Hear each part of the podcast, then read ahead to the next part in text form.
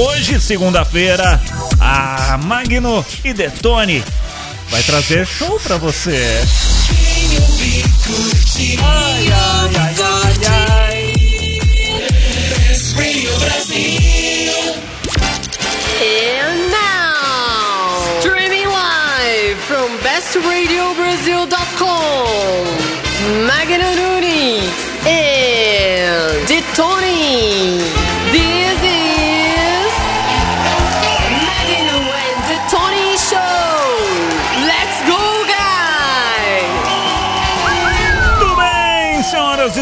senhores? Hoje, segunda-feira, 27 de julho, estamos aqui em bestradiobrasil.com. Nesse programa que está sendo um sucesso, semana passada deu o que falar. Entrevistamos Peter Jordan no nosso Magno e Detone Show, programa de estreia aqui na Best Radio Brasil.com. Magno Nunes, boa noite, meu caro. Boa noite, David. Boa noite a você, ouvinte aqui da Best. Estamos chegando em mais uma segunda-feira. Já vai virar rotina aí na sua, na sua vida. Toda segunda-feira à noite você tem um encontro marcado conosco Aham. às 7 horas. Que assim, 7 horas, né? Nem lá nem cá. Certo? Quem tá trabalhando, tá terminando de trabalhar. Sim. Quem já tá começando ali os preparativos pro jantar, já pode começar preparando, ouvindo a gente. É verdade, você. Porque esse programa é um prato cheio. Ui! Você revelou uma identidade secreta. Você Eu revelei? Revelou, mas tudo Tudo bem, não tem ninguém problema. prestou atenção. Ninguém prestou atenção. Ai, gente. Esse é o Magno Detone Show. Você pode participar através do nosso WhatsApp. Exatamente. 11 é o DDD. E agora?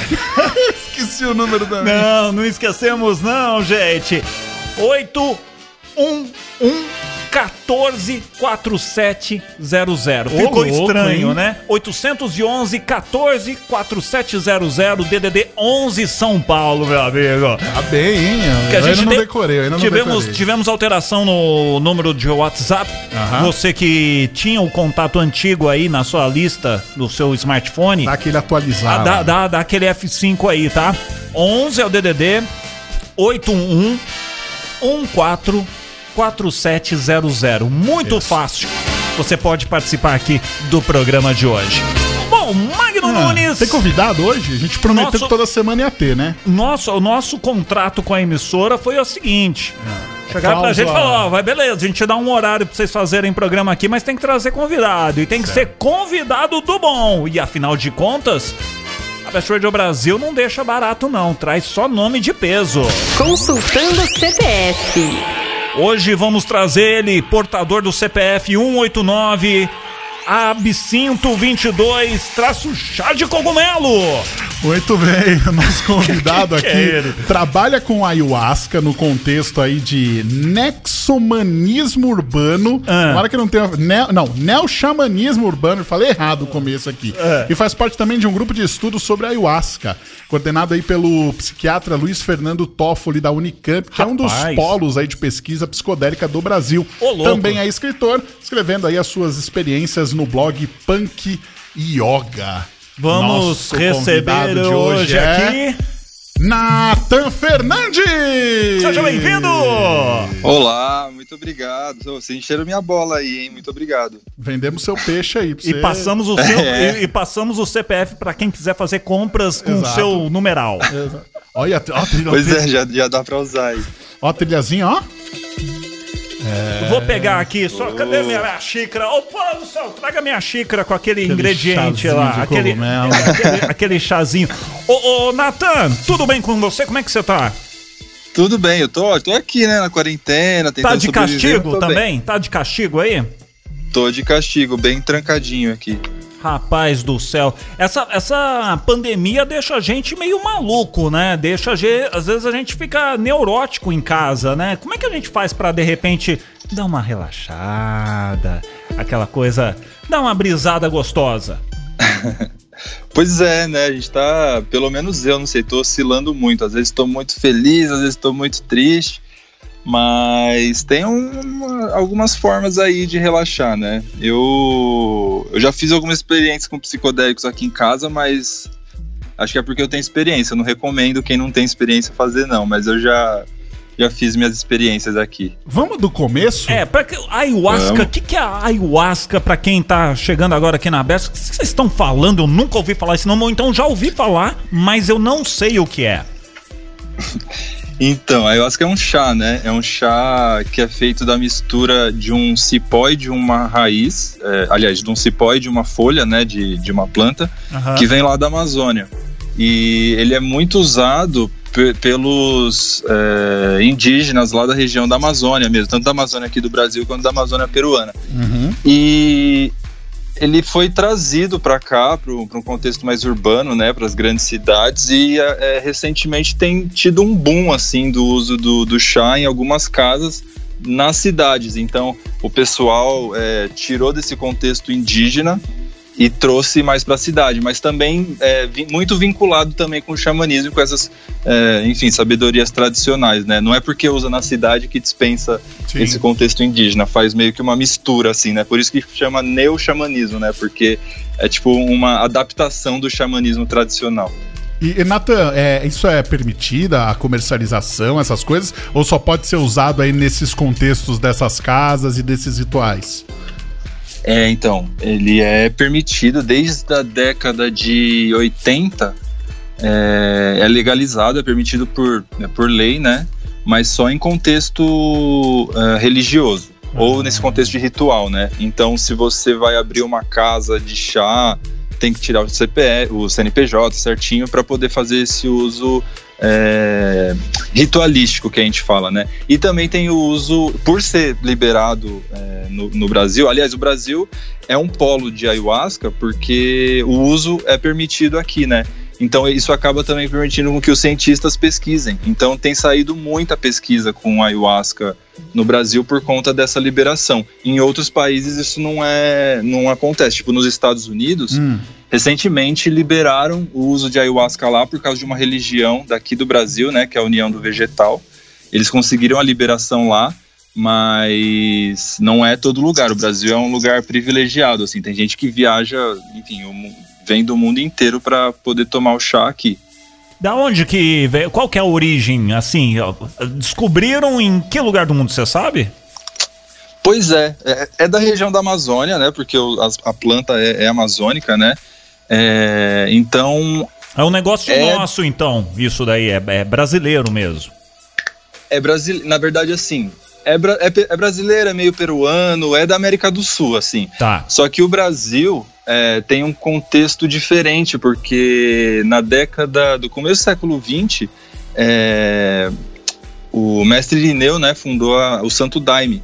E aí ele passou a fazer uso é, num contexto mais cristão desse, desse chá que é uma coisa do contexto indígena, assim, né?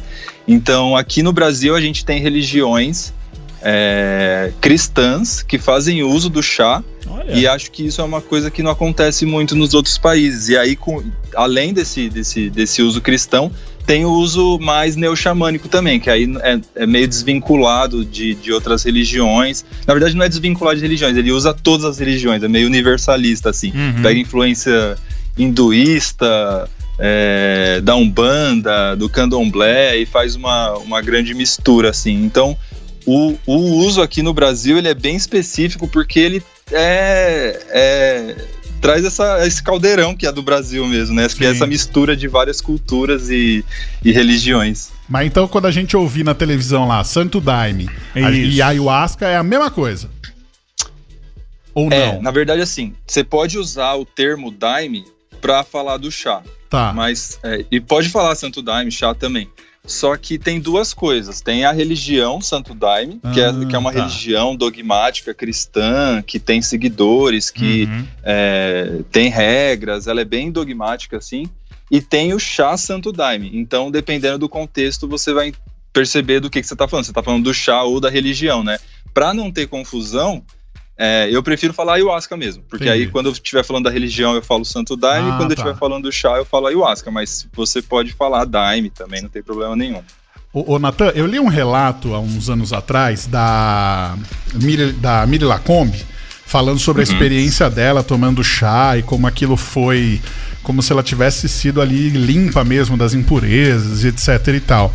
E me deixou hum, bem impressionado sobre, sobre, sobre isso, né? Até li um pouquinho sobre o, sobre o chá e quais eram os. É, como que ele interferia ali na, na, na pessoa e tal. Queria que você contasse um pouquinho dessa experiência pra você, porque é diferente a gente ler o relato ali de uma Ah, pessoa sim, e sim. ouvir alguém contando, né? Exatamente. E queria que você contasse pra gente como é que foi a sua primeira experiência aí com a ayahuasca, quais. é, como é que você pode passar isso pra Sensações. gente dessas sensações? Claro, nossa, foi, olha, faz, vai fazer agora três anos que eu tive a minha primeira experiência e desde que eu tive ela, eu, eu passei a fazer o uso regular, assim, né? Então, agora com a pandemia não, né? Porque a gente não, não tá podendo aglomerar, Aham. mas é, eu tenho tentado pelo menos uma vez por mês tomar o chá, assim. Tem gente que toma, é, passa mal e nunca mais é, volta, né? Mas tem gente que, assim como eu, meio que adapta isso, né? E eu, é, é muito interessante, porque você falou de limpeza, né? Como a Miri Lacombe escreveu. Tem, rola muito isso mesmo, porque as pessoas às vezes ficam preocupadas, né? Tem, tem esse boato de que vai fazer cocô nas calças, que vai vomitar, né? Rola muito isso. E assim, de fato, isso pode acontecer. Não vou falar que, ah, não, é, é impossível. Po- pode acontecer.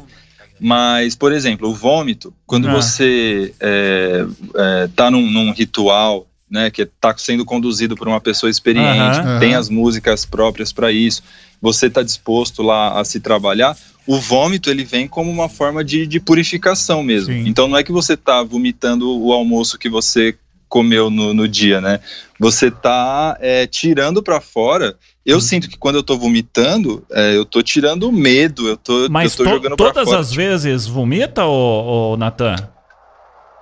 Nem todas as vezes, mas é, eu, pessoa, eu tenho, por exemplo, amigos que vão em rituais e raramente vomitam. Aham. Eu, eu, eu praticamente todas as vezes vomito.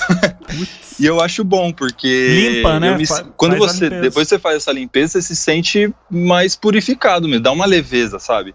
Então, é, na hora ali é muito ruim porque você está vomitando, não é uma coisa agradável, mas passando isso, a sensação é ótima. E aí tem. é, o, o vômito é só um tipo de limpeza, né? Tem outros tipos de limpeza, de, que a gente fala de purificação, né? Pode vir por diarreia, então às vezes pode ser de realmente dar um- uma coisa ali no estômago, mas assim, a pessoa não fica é, desnorteada, sem saber andar, ela pode levantar e ir ao banheiro, Ah, né, tá. que é o que já aconteceu comigo, tipo, você não, você não fica sem saber onde você tá, né, desconectado da vida. É, a experiência ela é muito interna, então ela acontece quando você está de olho fechado. Quando você abre o olho, você percebe onde você tá, você pode levantar, você pode ir no banheiro, você pode fazer o, que- o que precisa. Então, a diarreia também é uma forma de purificação. É, o choro é uma forma de purificação, de, de limpeza, Olha. né? É, a risada é uma forma de limpeza. Às vezes, é, você começa a pensar numa situação da sua vida que, por exemplo, você vê que é, você estava sendo bobo, ou sei lá, você, você vê que era muito simples o resultado e você começa a rir. Então, tudo isso são formas de, de limpeza mesmo, né? E aí, isso dentro desse contexto ritualístico é muito interessante, porque você está trabalhando aspectos seus, né? Você está trabalhando é, as suas relações, né?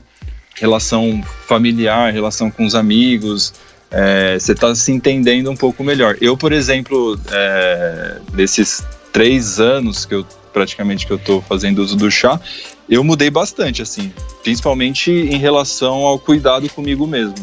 E Pode, pode-se dizer que é uma espécie de terapia? Totalmente. É, é, é uma espécie de terapia e, e ela está sendo usada, né? Os estudos estão sendo feitos exatamente para isso, né? O Brasil, como eu falei, é um, é um polo de pesquisa, ele está se firmando aí, né, como uma vanguarda de pesquisa psicodélica, porque aqui no Brasil a gente pode estudar ayahuasca é, sem impedimento, diferente de outros lugares. Então, recentemente a gente passou a viver um boom das pesquisas psicodélicas e o Brasil está oferecendo aí essas, essas pesquisas para ayahuasca, principalmente no tratamento de depressão. Tem um Olha. estudo super interessante é, que foi feito pelo coordenado pelo pelo Draulio Araújo da da Federal do Rio Grande do Norte, do, do Instituto do Cérebro, é, que mostrou que pessoas com depressão severa, que não Hum. respondiam a tratamento convencional, eles responderam ao tratamento com ayahuasca. Algumas, né? Não todas. Então, o, o- o- as- essas pesquisas já demonstram que é, algumas pessoas são curadas de depressão e de outros Rapaz. transtornos, que nem ansiedade, né? Então É. tro- troca o remedinho e toma um chazinho, Magno Nunes. Pois é. Às vezes, né? É, É, ao invés de você ingerir uma química no, no seu corpo, você ingere algo natural. É, é uma química Então, e- menos, menos É, abrasiva, é, né? Então, a, a, a psiquiatria, né, como a gente conhece, ela tá meio que em crise, né? Porque o último grande feito da psiquiatria é da década de 80, que é a fluoxetina, que é o Prozac, né? Tudo que a gente usa hoje é derivado disso. Então, desde a década de 80, não, não tem uma grande revolução na psiquiatria. A gente vem usando tratamentos é, que são meio que. Eles funcionam para amortecer, né? Eles não resolvem a questão. Eles amortecem, eles resolvem ali o seu problema, enfim, do dia a dia, mas eles não vão a fundo. Os tratamentos com os psicodélicos no geral, e com a ayahuasca em específico, né? Eles é, são. Muita gente fala, né, que quando, quando vai fazer tomar o chá, diz que se sente como se estivesse num, em 10 anos de terapia em uma noite só. Porque o, o que você é, investiga ali de você mesmo é muito intenso, né? Uhum. E, ô Natan, existe assim alguma, por exemplo, é, vamos supor eu, Magno Nunes, estou aqui, quero Uhum. experimentar lá o, o chá, vou numa casa de chás e tudo mais. Existe alguma preparação para que a pessoa não vá lá na, ah, eu quero Preparação e vou lá. psicológica, Psico- é, psicológica e física também, porque, por exemplo, voltando ao relato da, da, da Miri Lacombe, é, é, em alguns momentos é meio assustador o que acontece com ela, porque ela já relata uma parte que ela não tem tanto controle assim das funções do corpo dela. Então as coisas vão acontecendo com ela ao mesmo tempo, e aí ela começa a ficar meio assustada e tudo mais, até que ela ouve uma voz que ela não sabe se é interior ou exterior, que diz pra ela ter calma, que aquilo vai passar. E esse, esse, vamos dizer assim, esse, esse acontecimento com ela durou aí por volta de umas 4 ou 5 horas. Eu falei, caramba, a pessoa ficou ali 5 horas sofrendo lá, o banco de amassou pra dar as limpezas tudo ali dentro. Então ela tava bem suja, hein? Formatou por dentro. Ô, formatou, então. Existe algum tipo de preparação pra, pra fazer pá, pra, pra poder experimentar aí o chá e tal? Aham, tem sim. É, tem, tem gente que sofre mesmo. Eu já sofri muito também, mas é, a gente passa a ter uma visão diferente desse sofrimento, né? Primeiro que assim, como esses estudos com a ayahuasca já mostraram, não são todas as pessoas que respondem ao tratamento. É, a maioria dos, dos que participaram do estudo da- do Instituto do Cérebro, por exemplo, respondeu, mas nem todos responderam. Então, existem pessoas que não. é, que, que, enfim, que a ayahuasca não funciona. Que não, Nossa. não se sabe por quê. Toma, não se sabe por toma quê, mas. e acabou. Mas não, É, não cê- funciona de, de que jeito? Não, não, não, Não, tem. funciona para essa função específica de curar a depressão, por Hum, exemplo. ah, Tem tá. gente que toma e sai curada, realmente curada, tipo, cura a depressão, não, só amortece o sintoma, Aham. mas cura. E tem gente que não, não, não consegue, então é, não se sabe ainda por quê, né? Mas assim, o que a gente já sabe é que pessoas com é, esquizofrenia, com histórico de esquizofrenia, histórico de bipolaridade, é, ou que tomam remédio para depressão, não podem fazer uso do chá, porque isso pode. é, enfim, tem as enzimas lá que podem interagir e aí é, você vai ter uma experiência péssima e nada interessante. Uhum. Então, se você não tem esse histórico de esquizofrenia, de bipolaridade, e não é, toma nenhum remédio para depressão, com o mal principalmente, é, é mais possível que você tenha uma experiência prazerosa. Mas assim, é, as experiências psicodélicas, desde a década de 60, né, a gente já sabe que duas coisas são muito importantes para que elas ocorram bem. Uma é o ambiente, Tá. então o lugar que você tá faz toda a diferença. E não só o lugar, mas tipo, as a pessoa que está conduzindo, a, a luz do lugar, a música do lugar, tudo isso influencia no, na sua percepção. E a outra coisa é a sua mente, né? É o estado, o seu estado mental na hora que você vai fazer. Então, por exemplo, se você brigou com o namorado e vai é, para a experiência em seguida, provavelmente você vai ter uma experiência muito ruim, ou que a gente chama de bad trip, né? Uhum. Porque o seu estado emocional vai estar meio abalado. Então é interessante que você esteja é, bem equilibrado, assim, para ter esse tipo de experiência. Porque senão pode acontecer o que aconteceu nesse caso, você falou da Mili, e o que já aconteceu comigo também. Uma, eu, vocês me permitem compartilhar Claro, aqui vai lá, fica à uma vontade. experiência. É, eu fiz uma experiência com cogumelo na praia, e, e numa época que eu não sabia ainda dessa. Eu não estudava, né? Então eu fui de, de felizão lá tomar o cogumelo na praia. É. E aí a experiência começou a dar muito errado, porque Ixi. a gente tava sozinho na praia, mas logo depois que a gente tomou o cogumelo, chegou gente. Eita. E aí o, o, o, o clima esfriou, começou a fazer muito frio. Aí a família que tava do nosso lado começou a gritar e a gente fica muito sensível, né? Rapaz. Cara, qualquer- qualquer coisa im- im- impacta a gente. E aí eu comecei a entrar numa, numa bad muito grande, assim. Eu achei que eu ia morrer, de fato, assim. Eu Nossa. senti meu coração acelerando. E aí, na hora que eu senti meu coração acelerando, me veio uma ideia de tipo, puta que pariu, eu vou morrer e meus pais vão ter que vir aqui na praia pegar meu corpo. Aí já começou a- Nossa, aquele ciclo de bosta, sabe? Rapaz, Já começou a- Caramba, meu. mas Quando não- você entra nisso é horrível. Não- Mas aí o que aconteceu? Foi Meio que parecido com a Milha, assim, né? Eu senti, eu coloquei uma música, porque eu, sabe, eu sei que música é muito boa pra isso, né? Então eu coloquei uma música que eu gostava e que eu sei que ajuda. E quando eu, eu ouvi a música, eu senti como se. Eu tava me sentindo o Smeagol, assim, né? Tipo, num, num- fundo de uma caverna pelado, tava horrível. E aí, quando eu coloquei a música, eu senti como se uma mão tivesse me puxando pra fora e, e me levando pra cima, assim. E aí, conforme eu ia subindo, eu ia vendo uma natureza maravilhosa. E, e aí, conversando comigo, vinha essa ideia de tipo: olha, tá vendo essa natureza? E eu respondendo: tô vendo. Falou: essa natureza não é só pra você contemplar. Essa natureza é você. Você é parte dessa natureza. Então, essa beleza que você tá vendo é, é sua beleza. E aí eu comecei a, a, a melhorar, fui melhorando, e aí, aí passou. Mas assim, nunca mais tomo cogumelo na praia sem, sem preparar o ambiente. Aí que tá. é, nesse caso, teria que ter uma pessoa que não tomasse ali pra meio, vai, tomar conta do, do- de, de alguma coisa que pudesse sair do controle ali, alguma pessoa que tivesse uma reação, às vezes, não. Não esperada, seria mais ou menos isso? Teria que ter alguém ali da Sim. turma de vocês, falar, "B- galera, eu vou ficar. Tipo o motorista da vez. É, vou, vou ficar sóbrio aqui, vão fundo, eu cuido de vocês aí se tiver qualquer problema. Enfim, ou às É, vezes eu pode, acho- ou pode atrapalhar, porque às vezes você tá tão desnorteado, perdido ali, chega o seu amigo, a pessoa ali p- pra te estender a É. mão, pra te ajudar, você fala, sai daqui, quem é você? Não, não, não me toque, não me fica, sei lá, tem uma reação às vezes ali é, não esperada. Então, é, eu acho nesse contexto que eu tava fazendo uso recreativo, né? Não era Aham. nada ritualístico, eu tava na praia.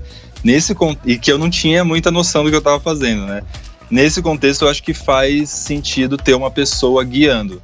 É, uma pessoa mais experiente. Ela não necessariamente não precisa estar sem, enfim, sem, sem tomar. Ela pode tomar também, mas se ela já tiver experiência e souber conduzir, é, é mais interessante do que tomar sozinho. Eu não recomendo ninguém que nunca teve a experiência tomar sozinho. ou, Viu, tipo, Magno? Não tome, não tome, Magno. É isso. É, porque pode ser, pode ser, po- não que seja perigoso do tipo, ah, eu vou fazer alguma coisa muito maluca, mas tipo a sua reação pessoal mesmo. Então isso de disparar o coração, isso de achar que vai morrer, isso vira uma realidade tão intensa que você começa a ter uma crise de pânico. Sim. Então, por isso que esse cuidado é muito importante. Agora, assim, tipo, no, na casa que eu trabalho, por exemplo, é, eu trabalho com uma equipe servindo chá, né? Uhum. Então, quando a gente vai fazer o- o- os rituais, todo mundo toma o chá, inclusive quem é da equipe. Mas isso porque a gente já é, tá acostumado com, a, com, com o efeito do chá, né? A gente já. E, e é até ideal que todo mundo esteja na mesma frequência, porque pode ser que se alguém esteja é, sem ter tomado chá, é, vai ser um saco a experiência, né? Vai ficar Uhum. lá vendo um monte de gente é, ouvindo música, deitado, vomitando, né? E aí não vai, não vai entrar na mesma frequência. É, então é interessante que nesse ritual todo mundo é, esteja na mesma frequência e como as pessoas são mais experientes, as que estão ministrando, elas conseguem lidar melhor com as situações. Nessa, coisa, nessa, nessas casas de chás é, maiores de 18 anos, né, ô, ô Natan? Ou não? não? Não tem essa? Não, não necessariamente. Tem alguns lugares em que é, vão mulheres grávidas, vão crianças. Olha! Só que assim, quando, quando vai criança, é uma dose menor, né? Você Ah, não sim, dá claro. uma dose de adulto para criança. Qual que é a Mas dose pode de ser adulto? também. É, geralmente nos rituais eh, são abertas três sessões de. Sabe aqueles copinhos de café pequenininho? Aham.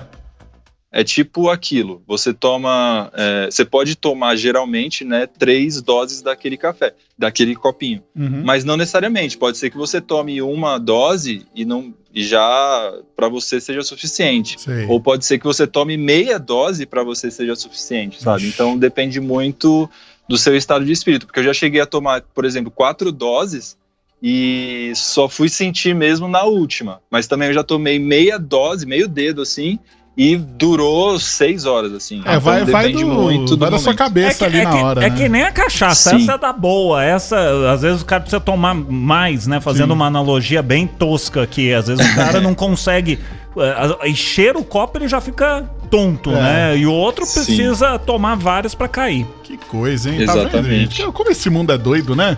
Quanta coisa É tem pra doido. gente descobrir por aí, né? Que coisa. Rapaz. Bom, você que tá chegando aqui agora, estamos conversando aqui com o Natan Fernandes, jornalista, pesquisador aí do uso, de, do uso terapêutico de psicodélicos. A gente começou falando aqui sobre a ayahuasca, o que é, Sim. como funciona, um pouquinho aí da experiência dele.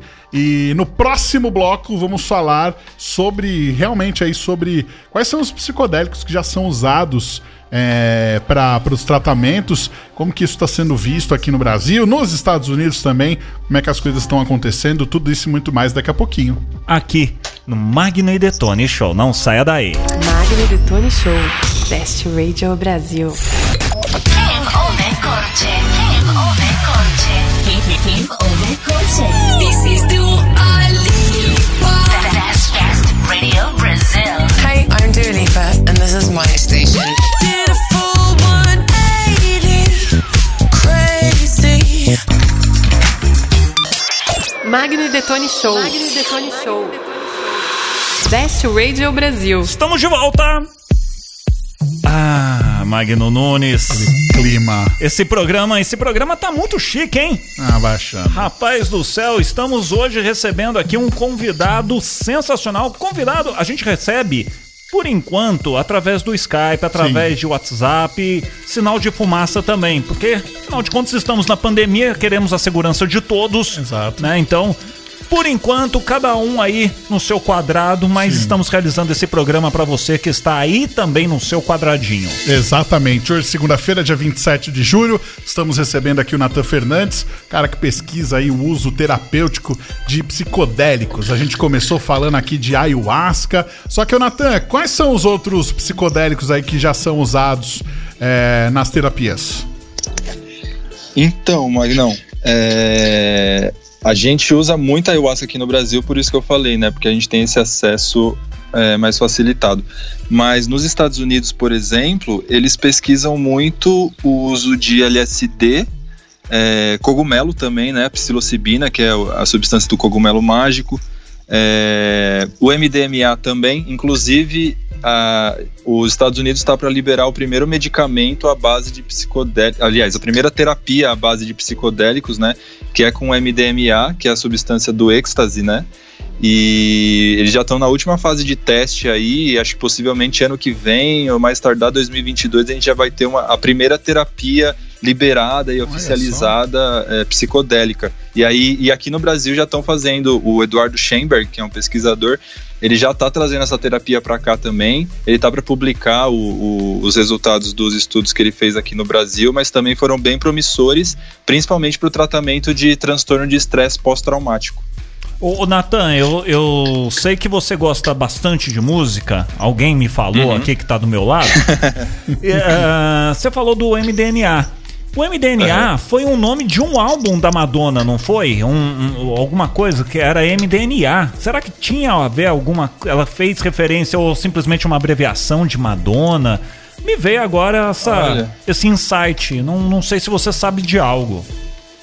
É verdade, né? Agora eu não Né? tinha pensado nisso, mas eu vi aqui, eu acho que é a abreviação de Madonna mesmo, porque é MDNA, não é o M. Assim, então assim- acho que é. Assim como tem o, o, o grupo LSD, que é do, do é, não, não, não, não. Tem o Sound System, mas tem o Labyrinth, a CIA e o Diplo. Ah, Que formam Ah, LSD, rapaz. Tá vendo? Ah, Ah. que isso. Ah. Os nossos convidados. Magno Nunes, precisamos ver com a produção momento ensinando o convidado. Só pra, só pra marcar aqui, esse álbum da Madonna é o 12 álbum de estúdio dela. Foi lançado no dia 23 de março de 2012, né? E fez bastante sucesso e tudo mais. Ele falou em pela Interscope. me, me, me É. veio Madonna na cabeça aqui. Mas enfim. Mas, ô Natan, é... a gente falou de. Aqui a gente falou de música.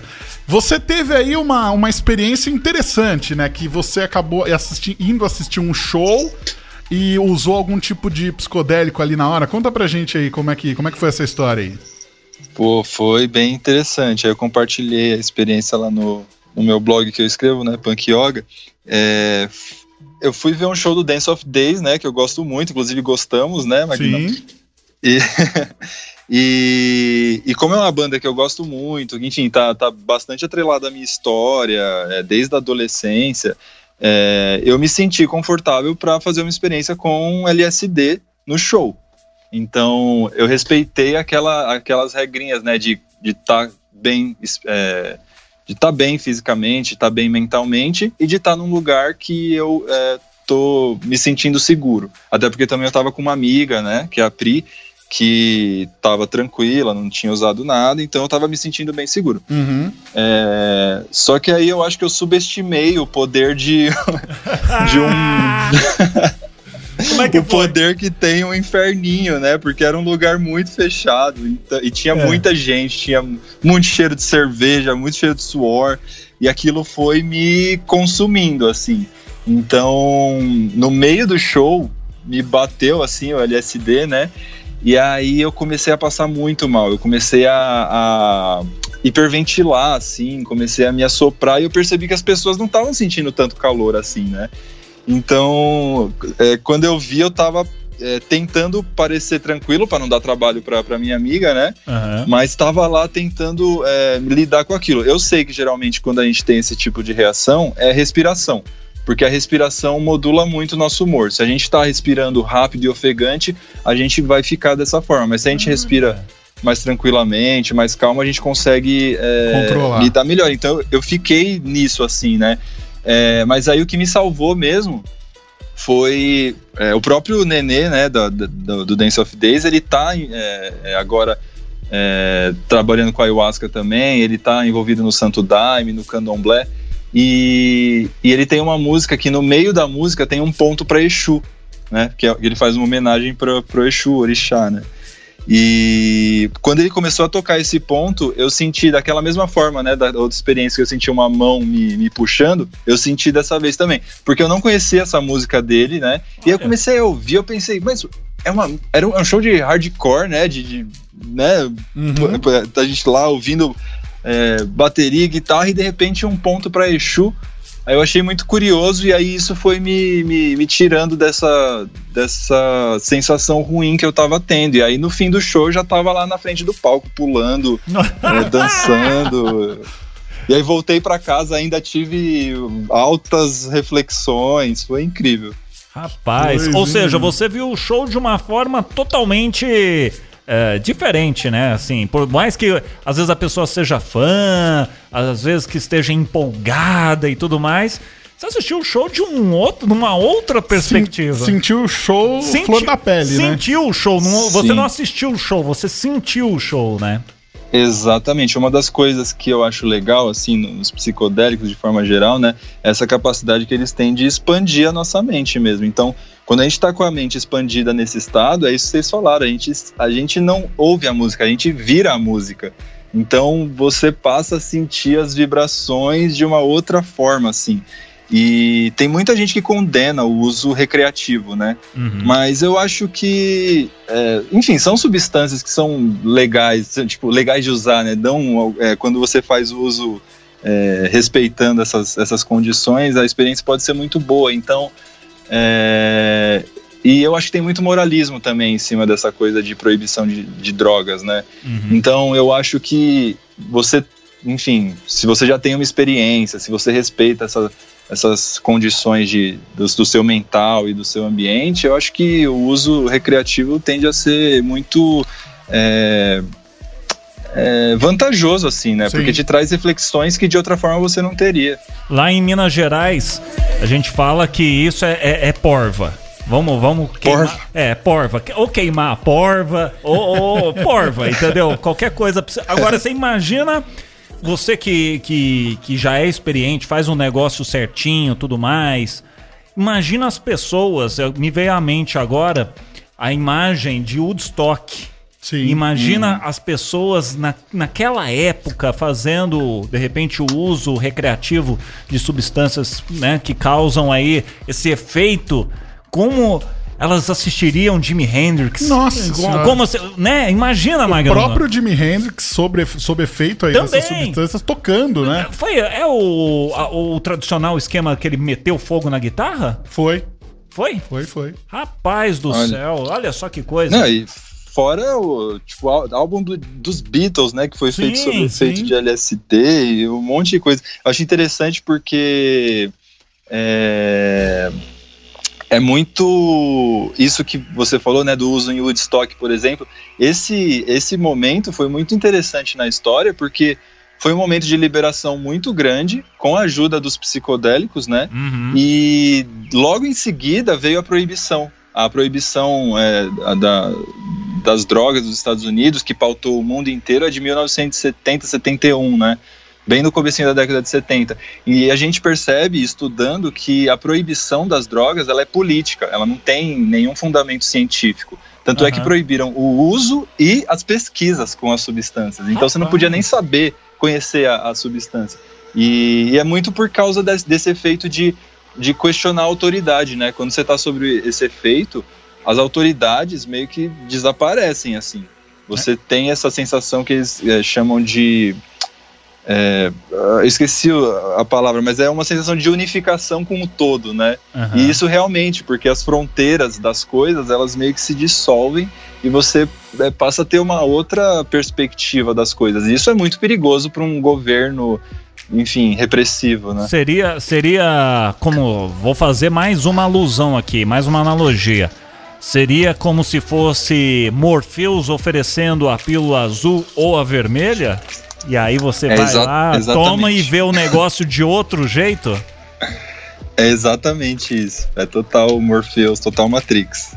É, Você, eu- você passa a ver a Matrix é, de verdade, assim. O código fonte do negócio, né? Total, total. Eu tava. Eu sempre vejo aí esses programas falando sobre. É, sobre deuses antigos, sobre divindades, etc e tal.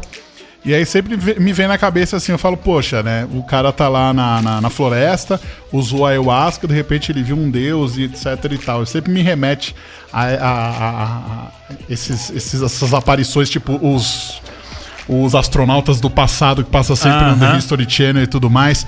Quando você usa essas, essas substâncias aí, você particularmente, Nathan, você já viu coisa assim do outro mundo? Você já viu, falou, ah, ele, isso aqui, isso aqui não é desse mundo não. Isso aqui entrou na minha cabeça aqui e me mostrou algumas coisas. Porque a gente tem essa impressão, principalmente nessa questão hollywoodiana da coisa. A nossa visão é, é limitada enquanto estamos conscientes? Isso, e que a gente vai para um outro universo. É assim, a pessoa dá uma transportada, ela vê o mundo como se fosse, como se todo mundo tivesse vestido tie-dye e tudo mais, ou isso daí é uma, uma ilusão? Não, é, é, é bem parecido assim, porque a gente, na nossa vida cotidiana, normal, né, a gente tem muito, a gente tende muito a valorizar o material, o físico, né, tipo, que a gente pode pegar, é, a gente tende a, a ignorar as sensações mais sutis, né, tipo, a intuição, os sonhos, né, essas coisas que a gente não consegue explicar, a gente tende a ignorar, porque na nossa mente racional, se você não explica, não é real, não pode ser real. Só que no xamanismo, por exemplo, é, essa ideia de realidade ela é muito questionável, né? Porque existe a realidade material de fato, só que a realidade que você sente, ela não é porque você não pode pegar ou que você não consegue explicar que ela não é real, ela também é real. Aham. Então existem dois tipos de realidade assim. E quando você abre sua sua mente para isso, em experiências desse tipo, você de fato é transportado para um outro lugar. Só que não é, não é literalmente, né? É mais sutil do que isso. Você sente, você sente coisas que, que você não sentiria de outra forma. E aí é essa que tá a viagem. Por isso que falam que a viagem é interna, né? E por isso também que a gente não chama essas substâncias, é, cientificamente não é correto chamar essas substâncias de alucinógeno, por exemplo. É, primeiro porque alucinógeno já carrega um, um peso muito grande, né, de, de enfim, de, de uso irresponsável né? e tal, né, mas principalmente porque o que a gente tem durante essas experiências não são alucinações. Alucinações, cientificamente falando, é o que você vê de olho aberto, né, você tá de olho aberto, você tem uma visão de uma coisa ali que não, não faz parte daquela realidade material. Aham. O que acontece nas experiências é completamente interno.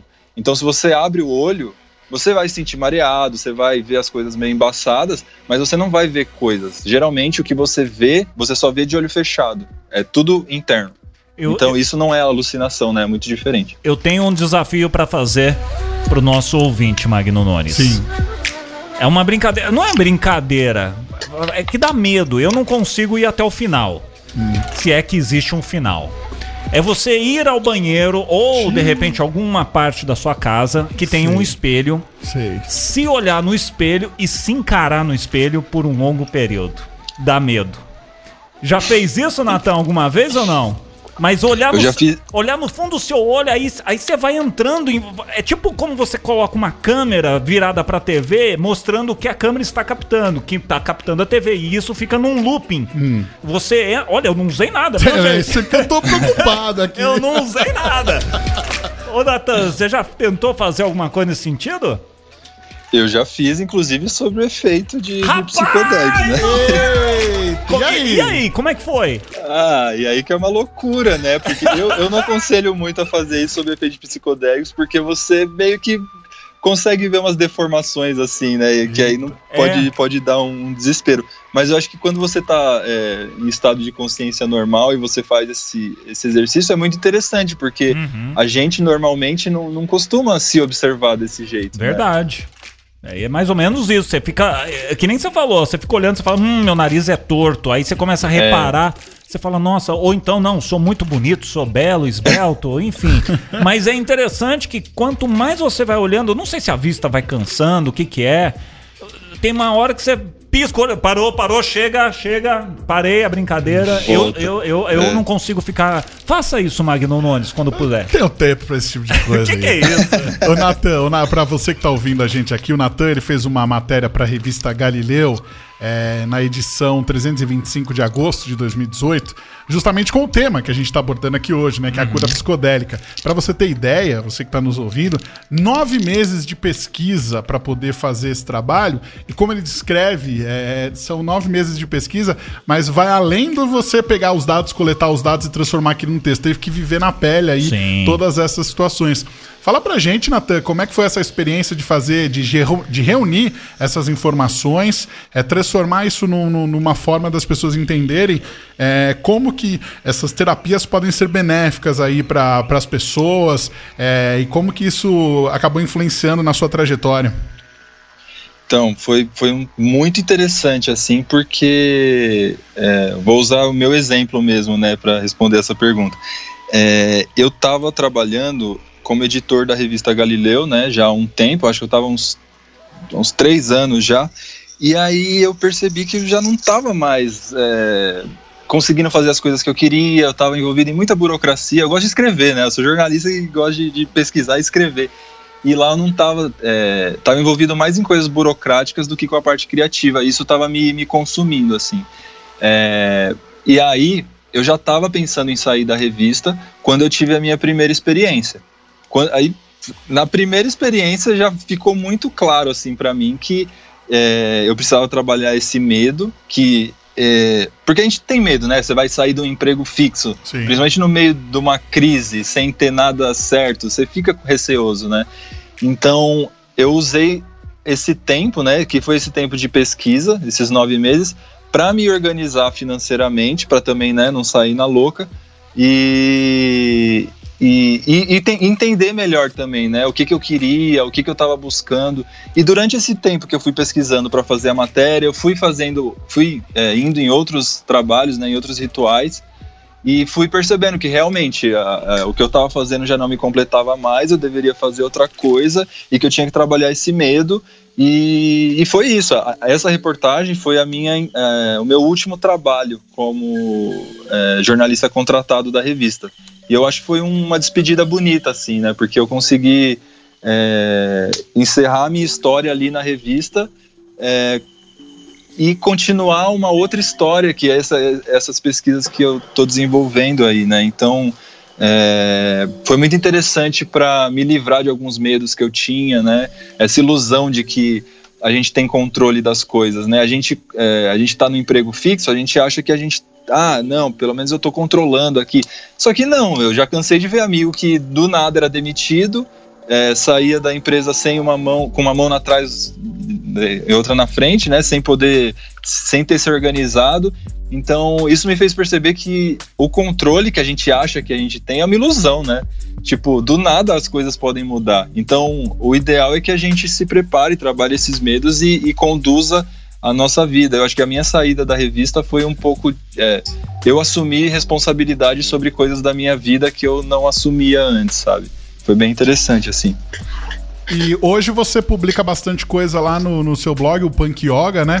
Conta aqui pro nosso ouvinte um pouquinho do que, que ele pode encontrar por lá, o que, que você coloca por ali. Convida ele também para assinar a newsletter. Pois é, eu- a própria criação né, do Punk Yoga, que é que é um projeto, assim, né? Veio desse, desse, desse meu trabalho, né? De, de estudar os medos que eu tenho. Porque eu pensava, pô, que. É, tinha um monte de coisa que eu queria escrever, mas não tinha onde sair, né? Eu não posso escrever sobre a minha experiência com cogumelo na praia numa revista, por exemplo, né?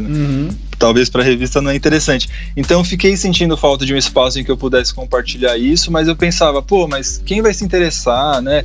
E aí fui percebendo que eu tinha, na verdade, muitas coisas para compartilhar, assim, né? Esse, essa pegada jornalística traz pra gente essa essa visão de, de compartilhamento mesmo, né? De, de compartilhar o que a gente estuda e tal. Então eu, eu criei esse projeto que é o Punk Yoga. Na verdade, ele começou como uma, como uma newsletter. E aí da newsletter eu, eu criei o blog para deixar mais aberto. E aí tem uma conta no Instagram também. E tem a hashtag que eu compartilho no meu Instagram pessoal com algumas reflexões. E aí é isso. É um, é um espaço que eu tenho para compartilhar essas ideias que não são tão. é, que eu talvez eu não conseguisse é, publicar em outros lugares, apesar de conseguir publicar bastante dessas, dessas coisas, assim. E qual é a próxima a próxima empreitada aí do, do, do Natan, né? Já falou sobre Bitcoin, já falou sobre drogas, sobre psicodélicos. O que, que vem aí pela frente? Então, eu tô numa. Inclusive, é um trabalho que eu tô terminando agora, assim, essa semana, que é sobre o tempo. Que eu acho que, inclusive, tem bastante a ver com psico- os psicodélicos e tal. É, que é essa nossa forma de perceber o tempo. é, na verdade, assim, o nosso tempo do relógio, né? Esse, esse tempo, tipo, 20 de, de julho, né? Esse calendário que a gente usa, é uma invenção, né? Foi, Sim. é uma invenção é, de- do século XVI, Papa Gregório, né? O calendário gregoriano, por isso a gente chama ca- calendário gregoriano. Foi uma invenção que criaram pra gente se organizar, organizar nossos, nossos dias e tal. Só que a gente entra num ritmo de tempo do, desse do, do- da sociedade que é muito acelerado, né? O tempo, na verdade, do, do capitalismo, a ideia do capitalismo é você é, é, economizar no presente para poder usar no futuro. Só que o futuro talvez ele nem aconteça, né? Porque você pode atravessar a rua e ser atropelado, sei lá. Sim. É. Então, para outras culturas, como os indígenas aqui do Brasil, várias culturas indígenas daqui, é, a- as filosofias orientais, eles percebem o tempo de uma outra forma, né? Eles percebem o tempo, o passado, o presente e o futuro, né? Como fazendo parte de uma mesma coisa, de uma forma circular. Em vez da gente pensar te- no tempo numa forma linear, né? Do, numa seta indo do passado para o futuro, a gente, essas outras culturas percebem o tempo de forma circular. E aí, quando você percebe o tempo dessa forma, você deixa de, é, de ter ansiedade, por exemplo. A ansiedade Aham. é, consegue, você consegue reduzir isso, porque se você entende que tudo acontece no tempo que tem que acontecer, que nada está muito adiantado, nada está atrasado, é, você consegue reduzir essa ansiedade. Mas aí é claro, tem os desafios, né? Às vezes eu tenho trabalho para entregar em dois dias e aí eu preciso correr. Mas então eu, eu, eu, eu- eu escrevi uma matéria agora exatamente sobre essas percepções de tempo, inclusive a percepção de tempo na, na ciência ocidental também, né? Porque na física, o tempo. Na física de partículas, né, das coisas muito pequenas, o tempo, da forma que a gente conhece, também é uma ilusão. Aham. O Albert Einstein, né, falava isso, né? Passado, presente e futuro são uma ilusão. É, e aí eu fiz agora esse trabalho falando exatamente sobre isso, sobre a nossa percepção de tempo, de como essa, essa correria que a gente se impõe acaba atrapalhando a nossa saúde mental até, né? Vai ter alguma coisa a ver com teoria do- das cordas também ou não? Hum, vai tem, tem a ver com um pouco. Eu não chego a citar a teoria das cordas, é, porque é muito específico, mas eu cito é, física quântica, né? Ah, tá. E aí, a, mas a teoria das cordas eu acho muito interessante também, porque ela entra total nessa ideia de, de tempo como ilusão, né? Uhum. E, e tem até uma outra teoria, que é uma teoria que o Carlo Rovelli, que é um físico italiano que ele, ele estuda, é uma teoria oposta à teoria das cordas, é meio rival, assim. né? louco! Tem os físicos é, que chama a teoria da gravidade quântica em loop. E essa nessa eu não teoria. sabia, essa eu não sabia. É, é, tem um livro dele que chama A Realidade Não É O Que Parece. É muito interessante. Inclusive no Big Bang Theory tem uma cena muito engraçada, né, na série, que tem um. Acho que o Sheldon é, é teórico das cordas e a, a- namorada do Leonard, ela é da gravidade quântica em loop. E aí eles brigam, assim, e é muito engraçado ver eles brigando. Porque tem uma visão, uma interpretação diferente do que é a gravidade, né? E na Nossa. teoria da, da gravidade quântica em loop, tempo e espaço não existem. E aí, para entender isso, você precisa abandonar completamente seus- o que você aprendeu sobre tudo, assim. É uma, é uma loucura. Joga tudo fora e fala: pera aí, vamos começar tudo de novo. Vamos resetar a Exatamente. formatada. Caramba, hein? Vamos ter que fazer um programa só sobre isso aí. Magno sobre- Nunes viajou aqui, eu tava olhando pra ele aqui do meu lado, o, o- Natan, ele tava longe, viu, rapaz? Tava longe. Tava quase perto da estação espacial. Pois é. Mas é interessante porque, por exemplo, é, eu já estudava essas coisas, eu trabalhava na Galileu, né? Então eu tinha muito contato com ciência, física e tal. Quando eu fui ter a minha primeira experiência, esses conceitos que parecem muito abstratos, eu senti na experiência, assim. Então, por isso que eu falo que psicodélico tem tudo a ver com isso, né? Porque essas coisas que parecem é, muito difíceis de entender ou que parecem abstratas demais, você consegue sentir, que nem a música, né? Você sente. Uhum. E aí você passa a, a perceber de outra forma, assim. Muito bem. Natan Fernandes, quem quiser te encontrar nas redes sociais, saber um pouquinho mais aí sobre o que você tem Mas já acabou o pra dizer, programa? já acabou. Já, a gente tá assim? falando de teoria das cordas, já puxaram a Rapaz, cordinha ali já. Rapaz do céu, passou rápido demais. Rápido demais. Passou Quem, mesmo. quem quiser te encontrar, como é que faz, Natan? Procura onde? Como é que te encontra? Ah, eu tô mais ativo lá no Instagram, né? Que é arroba Natan com T-H-E-F, de Elias Fernandes. Natan E-F. Ou no arroba Punkyoga Underline, que eu compartilho algumas coisas lá também. Muito bom. Que Natan? Fernandes falando aqui no Magno e Detone Show, trazendo a experiência. Olha, a gente já ficou, eu vou usar o termo popular, desculpe a minha ignorância, já ficamos brisados só com a sua- o seu papo aí. A gente já imaginou mil coisas. Magno Nunes aqui tá com o olho Pois até, é. mas a pupila dele Estou- está dilatada. Estou- Tá de Que bom, vamos, vamos tomar o chá aí. Ah, opa! Natan, muito obrigado aí por conversar com a gente. É, as portas aqui da Best estão sempre abertas. Você publicando aí coisas novas, interessantes aí, vem pra cá pra contar pra gente, porque com certeza os nossos ouvintes vão gostar bastante de saber.